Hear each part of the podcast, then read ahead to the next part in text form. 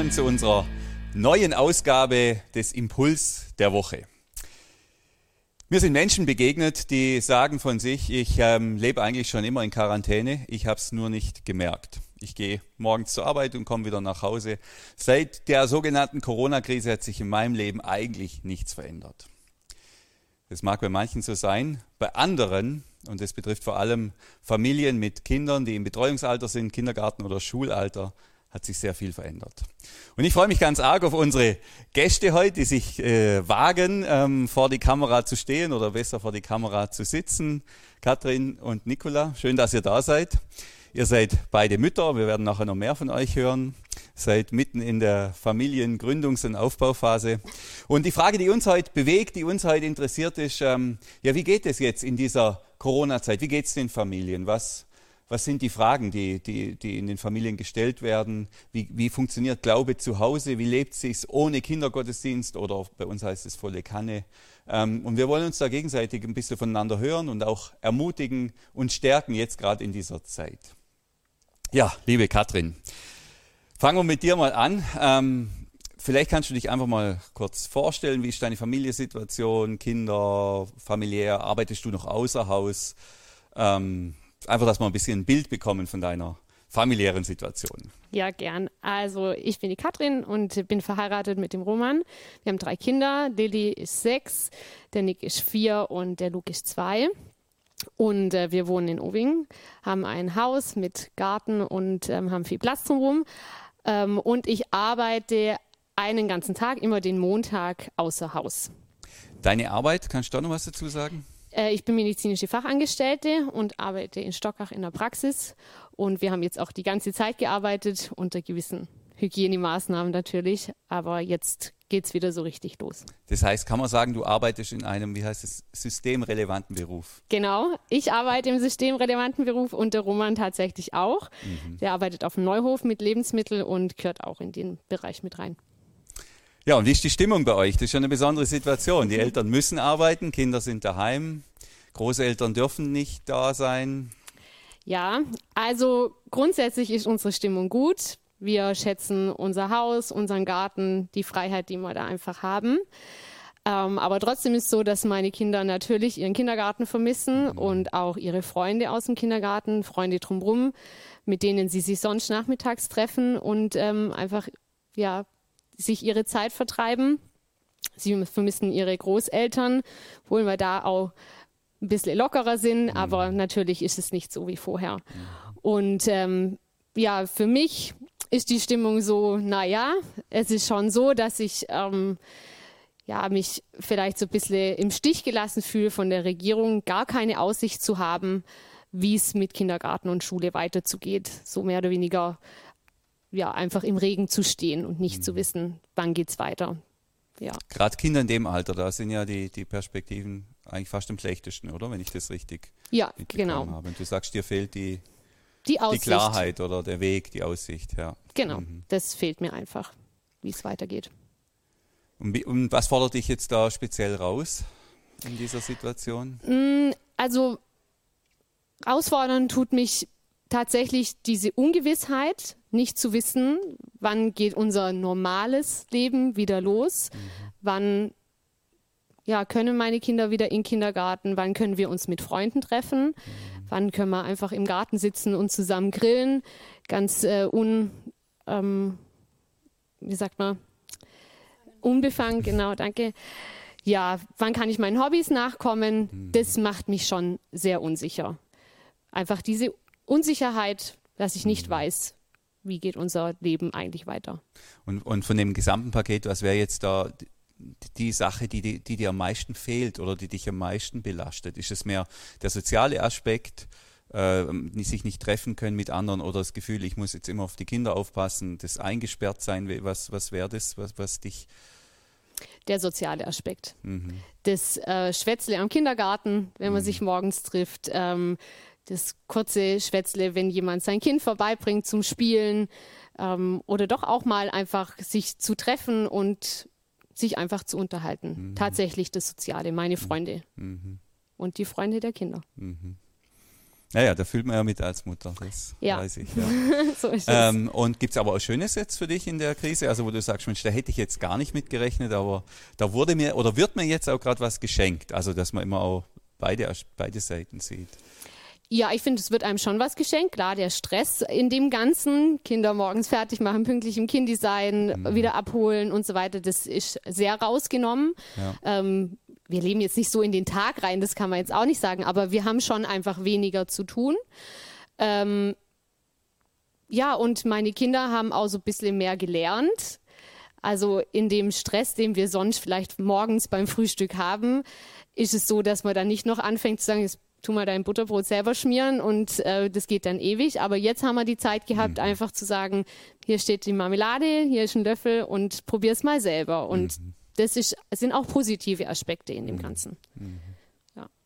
Okay, danke. Das ist schon mal ein, ein guter Einblick, um zu spüren, wie es wie es äh, so einer Familie geht mit systemrelevanten Eltern. Ja. Nicola, wie ist es bei dir? Vielleicht schilderst du auch mal kurz äh, deine familiäre Situation, die, die ist ja wieder eine, eine andere und auch wie es dir geht Genau, und euch. Ja. gerne. Ich bin kein systemrelevantes Elternteil in dem Fall. Aber ein wertvoller Ähm, Mensch, ja, nicht ja, ja. vergessen. genau. Äh, ich bin auch verheiratet seit ein paar Jahren und habe eine zweieinhalb Jahre alte Tochter. Die ist kurz vor der Corona-Krise in den Kindergarten gekommen und ähm, jetzt natürlich nicht mehr. Ähm, ich bin selbstständig mit einem Kleingewerbe, arbeite von zu Hause aus eigentlich im Homeoffice. Und ja, mein Mann wurde jetzt auf Kurzarbeit gesetzt, der ist der Hauptverdiener. Ähm, bei mir in meinem Kleingewerbe fällt so gut wie keine Arbeit mehr an. Also da gibt es keine Arbeit mehr. Ich habe hauptsächlich Termine gemacht, Reisen geplant, solche Sachen. Das ist komplett weggefallen. Ähm, es passt aber an sich gut, weil ich auch keine Zeit mehr habe zu arbeiten oder einfach keine Betreuung mehr habe. Das heißt, ähm, gar nicht wirklich aktiv arbeiten könnte. Jetzt haben wir diesen Monat ein neues äh, Geschäft gegründet und haben einen Frühstückslieferdienst. Ähm, das heißt, beide Arbeitszeiten sind aufs Wochenende verlagert worden. Da hat mein Mann frei und da kann ich arbeiten. So ist jetzt die Situation gerade bei uns, genau.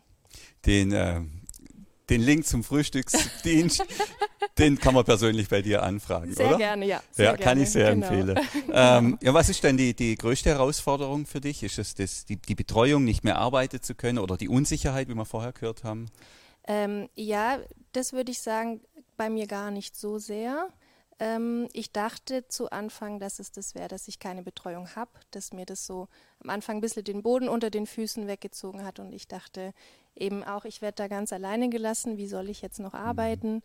Ähm, da hat sich herausgestellt, dass es irgendwie doch ganz gut jetzt funktioniert, aber einfach die Herausforderung ist, den Tag gut zu gestalten. Also ich konnte es jetzt akzeptieren, ich bin einfach 24 Stunden mit meiner Tochter daheim, ähm, aber daraus das Beste zu machen, das ist eine große Herausforderung. Und dann, ich habe ein sehr lebhaftes zweieinhalbjähriges Kind und dem klar zu machen, du darfst nicht in den Kindergarten, du darfst nicht zur Oma, du darfst nicht zu deinen Freunden und jetzt nicht mal mehr mit zum Einkaufen, ist extrem hart über sechs Wochen und auch für die Eltern sehr hart. Also das ist schon wirklich eine Grenzerfahrung, finde ich. Und man merkt es auch so von ihrer Stimmung und dann von meiner. Also ja, da sinnvoll einen guten Tag hinzukriegen, sich gut zu beschäftigen, das Kind zu fördern, das ist eigentlich so, ja, die Herausforderung gerade. Mhm. Und das, Genau. so, so geht es uns zu Hause auch jetzt auf die Länge. Genau. Ja, Für vier Wochen genau. ist es das eine, aber wie Genau. du sagst, wie lange geht es eigentlich Ja, noch? Und Voll. die Kinder spüren das ja auch. Mhm. Ja, sehr. Wenn du jetzt nicht Christin wärst, wenn du Mhm. jetzt nicht Gott kennen würdest, wenn du jetzt nicht wüsstest, wie sehr du von Gott geliebt Mhm. bist, was wäre anders für dich in der Situation? Ja, ich glaube, dass ich ähm, sehr viel mutloser wäre und nicht so viel Zuversicht hätte. So gelingt es mir ja ganz gut, finde ich, äh, durch den Tag durchzugehen, auch durch die Krise durchzugehen. Ich habe nicht so diese Unsicherheit, aber ich glaube, wenn ich nicht wüsste, dass da jemand ist, der mich trägt und der vor allem weiß, was da gerade passiert und der einen Plan hat, dann wäre es, glaube ich, schlimm für mich. Also dann Mhm. hätte ich, glaube ich, auch mehr diese Panik oder wüsste einfach nicht, was passiert da, wie soll das alles enden und so weiter. Aber dadurch weiß ich, dass Gott einen Plan hat, den kennen wir nicht, wissen wir auch im Moment nicht, warum es so ist, aber ich weiß, was er macht, ist für uns zum Guten am Ende. Mhm. Und das gibt mir schon viel Ruhe in der mhm. Sache, einfach zu sagen, jetzt ist so und ja, es wird gut am Ende trotzdem. Mhm. Genau. Es ist schön zu hören, dass ja. der Glaube die, die, dich trägt in der mhm. Situation mhm. und, äh, und relevant ist für mhm. unser Leben, gerade für die Krisenzeiten. Ja. ja. Ja, voll. Aber ich muss schon sagen, es ist auch wirklich eine geistige Übung oder mir fällt immer wieder auf, im Alltag, im Stress, dass man da leicht auch nicht dran denkt oder mhm. leicht wieder irgendwie mutlos wird und, und wütend ist und dass man dann sich sagt, nimm eine andere Perspektive ein und ähm, tritt einen Schritt zurück und das hilft und dann einfach zu denken, Gott hat einen Plan und er meint es gut und dann geht es besser weiter. Mhm. Genau. Ja, das ist deine Strategie, dass du immer wieder versuchst, innezuhalten mhm. und dich auf Gott zu besinnen. Ja, voll. Mhm. Das finde ich bringt am meisten, was ich auch ähm, jetzt gemerkt habe, was ganz überraschend ist, viele Sachen, die ich in der Bibel lese, die vorher nicht so eine Relevanz hatten, äh, sind plötzlich ganz anders wichtig. Oder wenn dann irgendwie von ähm, Krisenzeiten was steht, das mhm. kannte ich jetzt so persönlich halt nicht in dem Um, also in dem Ausmaß. Und plötzlich kommen so Bibelverse hoch, die eine ganz andere Bedeutung mhm. haben. Mhm. Und das finde ich auch schön. Also es begegnet mir recht viel, würde ich mhm. sagen, sowas. Mhm. Ja. Also das ist eine schöne Erfahrung, gell? Mhm. auch zu erleben, dass ein Bibelvers, den man vielleicht schon lange kennt, in einer anderen Situation eine ganz andere ja, Kraft hat oder, genau. oder, oder nochmal einen anderen Aspekt zum Leuchten bringt. Ja, ja sehr. sehr schön. Genau. Ja, wir sind alle jetzt in der Situation, wo, wo Glaube vor allem zu Hause stattfindet. Glaube zu Hause ist eine Initiative, die gibt es schon richtig lange in, im freikirchlichen Kontext. Glaube zu Hause, Katrin, ähm, wie äußert sich das bei euch? Wo, wo, wo spürt man Glaube? Wo erlebt man das jetzt als Mama? als Familie? Ähm, also ich finde es schwierig, in der ganzen Situation Zeiten zu finden für seinen Glauben. Da sind immer Kinder um einen drumherum.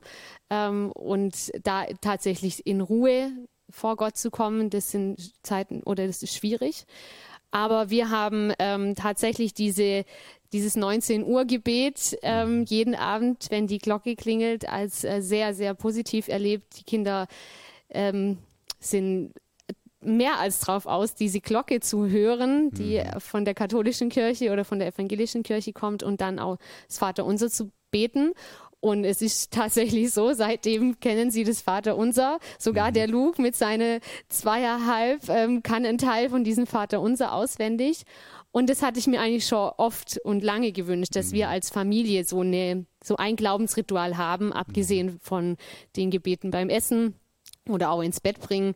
Ähm, und das hat sich so etabliert, dass wir als Familie dann hinsitzen und ähm, das Vaterunser zusammen beten. Ach schön, ah, das ja. freut mich jetzt echt zu hören. Super. Und ihr hört die Glocke natürlich auch ja, noch in wir, Ohrringe, ja. Ja, wir hören mhm. sie, also manchmal besser, manchmal schlechter, es kommt mhm. darauf an, wie der Wind steht, mhm. aber äh, wir hören sie und ähm, ja, die Kinder wissen dann 19 Uhr und mhm. ja, wir beten los. ja, vielleicht kommt die Zeit, wo wir auch noch eine Glocke dann hier aufhängen, ne? ja. nach der Erfahrung. ja, meine aber, Kinder haben schon gesagt, aber die Livi hat doch gar keine ja. Glocke. genau, ja. Und ähm, es ist natürlich eben Glaube zu Hause, Glaube in der Familie und dann gibt es ja natürlich auch noch Glaube in der Kirche und das Kindergottesdienst. Äh, eure Kinder sind ja hier in der Kinderkirche. Vermissen Sie es und was vermissen Sie am meisten und was vielleicht vermisst du auch an dem, was, was äh, wie es den Kindern geht? Ja, ich glaube schon, dass sie es vermissen. Also es kommt jetzt nicht so direkt raus, aber mhm. ich denke es schon. Sie vermissen äh, volle Kanne sonntags, sie vermissen das Haus hier, mhm. ihre Freunde zu treffen und vor allem auch das Gelände vermissen ja. sie. Ähm, einfach jetzt, wie jetzt es einfach ist, rauszugehen nach dem Programm und draußen auf dem mhm. Spielplatz mhm. rumzuturnen und ihre Freiheit zu haben, das vermissen sie schon mhm. sehr. Und das ist auch das, was ich vermisse. Mhm. Hier zu sein, meine Freunde zu treffen, Gemeinschaft zu haben, zu grillen miteinander mhm. und äh, unten mhm. auf der Terrasse zu sitzen und zu wissen, die Kinder sind auf diesem Gelände unterwegs und nicht nur ich gucke nach denen, sondern es gibt ganz viele andere Gemeindemenschen, mhm. die auch einfach ein Auge mit drauf haben und die mitgucken. Die mal ein Eis bezahlen oder ja. einfach halt äh, mitgucken. Mhm. Das vermissen wir schon, ja. Ja, und das können wir leider auch nicht ersetzen. Also es ist natürlich jeder eingeladen, ähm, hierher zu kommen. Das Gelände ist super gepflegt. Äh, super schön. Es gibt jetzt auch, ein anderes Thema, aber es gibt dann, so wie es aussieht, auch Bauernhofeis, auch zum Kaufen hier. Also man kann hier auch als Familie sich aufhalten. Gar kein Problem, muss sich halt an die Abstände halten, aber sonst ist hier so viel Platz. Das ist absolut risikofrei. Die Möglichkeit besteht. Aber was uns halt fehlt, ja, ist die Gemeinschaft. Das ja. können wir jetzt im Moment leider nicht ersetzen. Aber was uns jetzt sehr aufgefallen ist, es hat doch auch ein paar, paar schöne Aspekte, die Krise. Menschen wachsen auch durch Krisen, lernen durch Krisen. Das wäre meine Frage an dich. Ähm, Nicola, wo bist jetzt du ähm, gewachsen oder was hast du gelernt in dieser Krise und was würdest du anderen auch mitgeben wollen, die, die vielleicht in einer ähnlichen Situation wie du sind, beruflich, familiär? Mhm. Ähm, ja, also eigentlich ein bisschen, wie ich schon gesagt habe, dass man ähm, merkt, dass man mehr schaffen kann, als man vielleicht denkt. Ich habe es ja erwähnt, am Anfang dachte ich wirklich, mir zieht es den Boden unter den Füßen weg. Äh, es ist nicht möglich, über Wochen hinweg zu arbeiten, sein mhm. Kind zu betreuen, das alles parallel laufen zu lassen. Das hat mich so wütend gemacht. Ähm, aber dann doch zu merken, jetzt sind sechs Wochen geschafft und es ging irgendwie ganz gut. Mhm. Und da irgendwie dann den Schluss draus zu ziehen, zu sagen, hey, man kann ähm, echt viel schaffen eigentlich und äh, muss sich halt auf neue Sachen einstellen, mhm. einlassen und dann geht es schon. Und ähm, das Zweite ist aber auch, dass ich finde, dass Eltern jetzt in der Krise, das kommt meiner Meinung nach wirklich ein bisschen zu kurz und ähm, wird vernachlässigt, aber die Eltern machen einen mega Job gerade in dieser mhm. Krise mit dieser äh, permanenten Dauerbelastung ähm, und auch zu sagen, hey, ihr macht's voll gut mhm. und ihr könnt auch stolz sein, was ihr geleistet habt und zu sagen, hey, die Krise hat gezeigt, ihr seid, seid richtig toll und ihr mhm. Eltern macht einen richtig guten Job und das mhm. ist, ähm, ja, Gott sieht es auch, was man macht, glaube ich und vielleicht hilft einem das auch mal zu sehen, ich bin alleingelassen, ich fühle mich im Stich gelassen, ich bin wütend und verzweifelt, aber ich gebe mein Bestes und Gott sieht es und belohnt es auch. Mhm. Das ist so das, was ich irgendwie mitgeben möchte quasi. Ah, das ist ein schönes ja. Wort, ja, wirklich. genau. Kathrin, magst ja. du da noch was ergänzen oder hättest du noch auch einen Impuls? Nee, ich glaube, die Nicola hat es gut gesagt. Ja. Mhm. Wir dürfen wirklich stolz auf das sein, was wir leisten, mhm. wir Eltern. Ähm, und wie gut doch diese sechs Wochen dann auch rumgegangen sind. Auch was die Kinder leisten. Ja. Ich habe schon das Gefühl, die Kinder checken schon auch ein bisschen, dass das alles nicht normal ist und dass sie sich auch äh, in gewisser Weise zusammennehmen müssen. Und das machen sie auch wirklich gut. Mhm. Ja, kann man stolz sein. Super, gibt uns ein bisschen Mut für die nächsten sechs oder zehn oder wie viele Wochen auch immer. Vielleicht sind es ja nur zwei.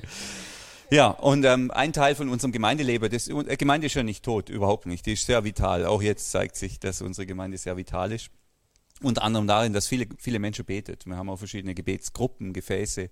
Viel passiert jetzt online, aber Leute verbinden sich und beten. Wenn Leute jetzt äh, beten für Familie, gerade jetzt analog zu euch oder zu eurer Situation, was würdet ihr sagen, was sind so die, die Top zwei oder drei Gebetsanliegen? Mhm. Wofür können wir beten, wenn man für die Familie betet? Also ähm, mein Gebet jeden Tag für mich selber ist, dass jeder Tag ein guter Tag wird. Mhm. Und das, glaube ich, ist ähm, einer der Gebetsanliegen, die ich hätte, dass man für die Familien betet, dass jeder Tag ein guter Tag wird. Mit wenig Zank und mit wenig Streit und mit guter Idee. Mhm. Ähm, aber auch für entspannte Eltern, dass es einfach vielleicht manche Sachen doch dann gerade stehen lässt, obwohl es vielleicht nicht so ist, mhm. aber dass man es einfach ähm, entspannter angeht. Aber ich finde es tatsächlich auch wichtig, ähm, auch für die Ehen zu beten. Man mhm. hockt ganz viel aufeinander. Man kommt da in Situationen, die man vielleicht sonst vorher nicht äh, gewesen wäre. Und da einfach ähm, ja, gut miteinander umzugehen. Das wären, glaube ich, die drei Dinge, mhm. die ich gut fände.